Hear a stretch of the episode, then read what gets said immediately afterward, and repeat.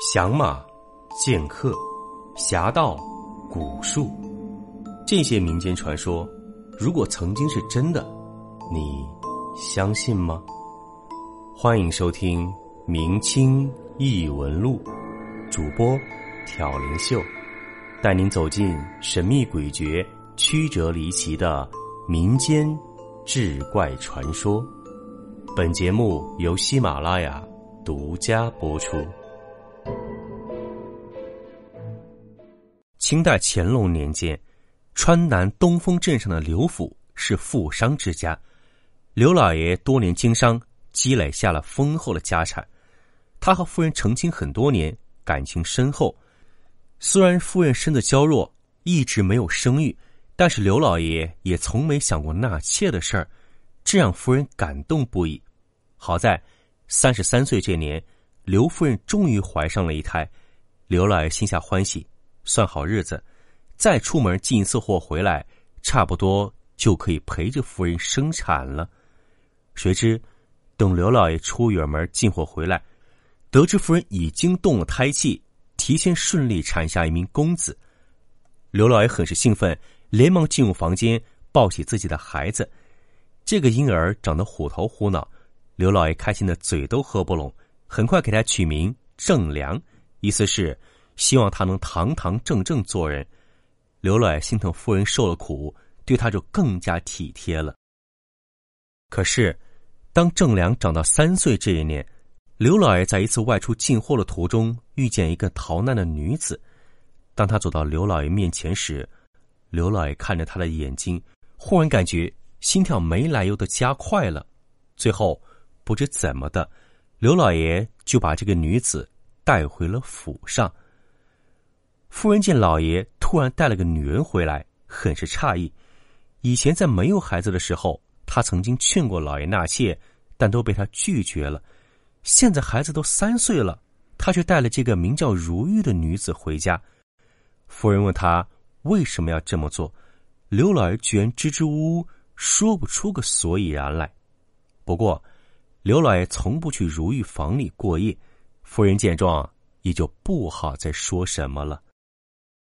这个名叫如玉的姑娘，模样俊俏，又会察言观色，没几天就把府里上上下下的家丁婆子都哄得服服帖帖。夫人见她得意的样子，心里有些担忧，始终怕她勾引老爷再生个孩子出来，会影响到自己和正良的地位。于是，她悄悄让一名婆子去药房买了一剂不孕药回来，神不知鬼不觉放入汤水中。让如玉喝下了。此后，夫人还担心如玉会对郑良起歹意，便多次叮嘱儿子，让他离如玉姨娘远一些。可谁知，如玉姨娘对郑良却很好，经常拿一些香喷喷的小点心给他吃，还会讲一些稀奇古怪但又很有趣的故事。时间一长，郑良一瞅母亲不在家，就会跑到。如玉姨娘的房间去。一晃过了十多年，郑良也长大成人了，老爷和夫人都在四处忙着给他定一门亲事儿。可谁知，如玉这个姨娘却总是从中作梗，搅黄了好几次。夫人非常生气，质问他为什么要插手插脚。他却说：“都说儿子会娶了媳妇儿忘了娘，我是替你们着想啊。”夫人听他满口胡言，气得要对他使用家法，要老爷把如玉休掉。如玉一向温言软语，巧笑嫣然，老爷自然也舍不得，没办法，只得给他下了死命令：再胡闹的话，就真的要把他赶出家门。郑良对姨娘这些做法也很不明白，虽然他自己并不着急成亲，但是姨娘以前对他那么好。为什么现在这么大的反差呢？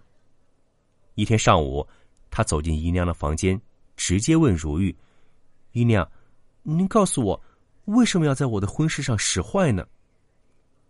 如玉不语，依然起身为他端了一盘香喷喷的点心。郑良哪有心思吃？见他不说，就要负气离开。如玉忽然叫住了他，喉头哽咽着说：“郑良。”你把点心吃完，姨娘就告诉你真正的原因。郑良自然很想知道答案，他也明白姨娘从来都是说一不二，因此就留了下来。结果这一吃就陆陆续续吃了半个月，才把如玉屋里那些点心给吃完。终于，如玉告诉他，第二天一早就能知道秘密了。郑良满心欢喜的回了屋，只盼着天亮。迷迷糊糊中，却看到姨娘站在门外，对他说：“这么些年来，你一直吃着娘为你做的点心，你现在终于成为真正的人类，娘也可以放心走了。”郑良猛地醒了过来，顿时感觉一阵心慌不安。他急忙冲到姨娘的房间里，却看见一只白狐。有气无力的趴在床上，泪水连连的看着他，最后满意而又不舍的闭上了眼睛。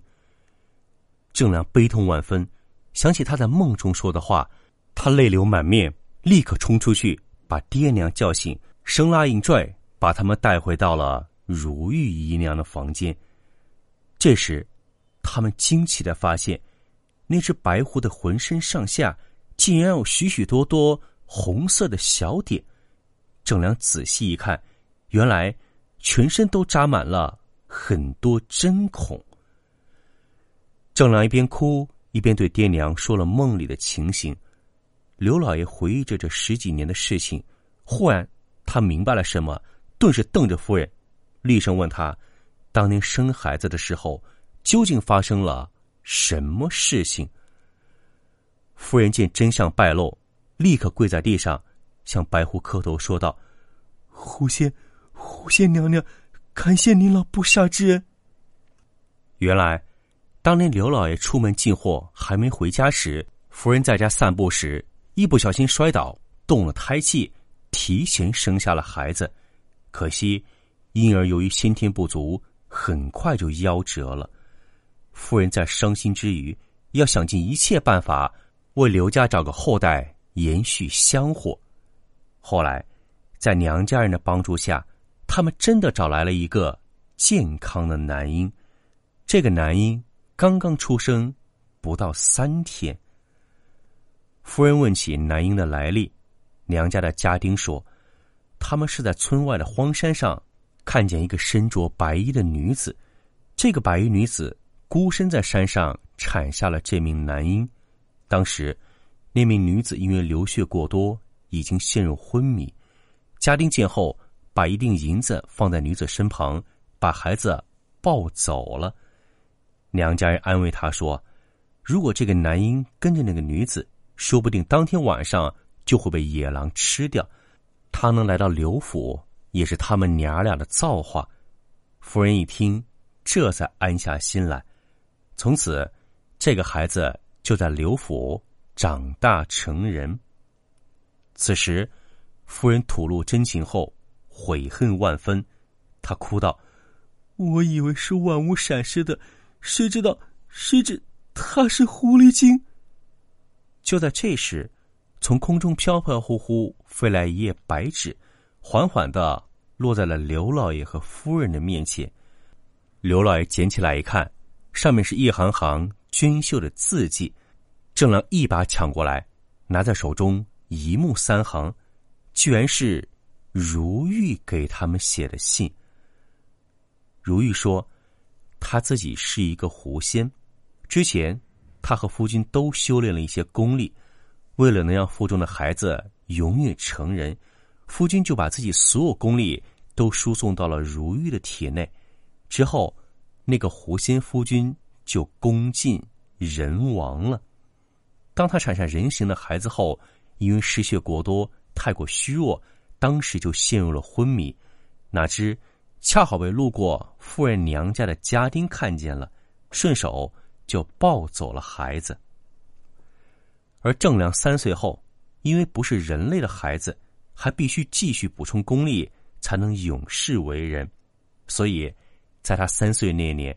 恢复功力的如玉对老爷施了迷魂法，把自己带回了家。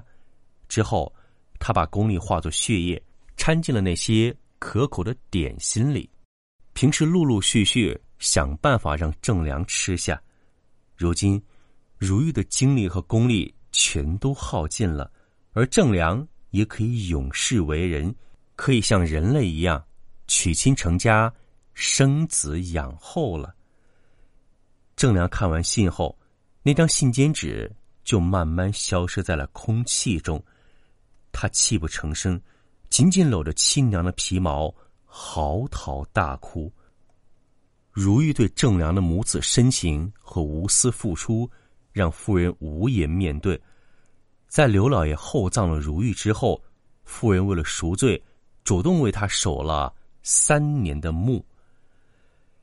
郑良娶亲后，妻子为他生了一对龙凤胎，这对灵气逼人的小兄妹渐渐长大，依稀有了如玉的模样。夫人感慨不已。时常搂着他们，念叨着如玉的好。后来，郑良为了纪念娘亲，就在埋下白狐的坟墓旁边修建了一座狐娘庙。据说，到这里来许愿的人，家里的孩子无不聪明伶俐，长大后都榜上有名。本集播讲完毕，感谢您的收听。如果您喜欢。请您评论、点赞、转发，更多精彩内容，请您期待下集。听有声，选秀秀。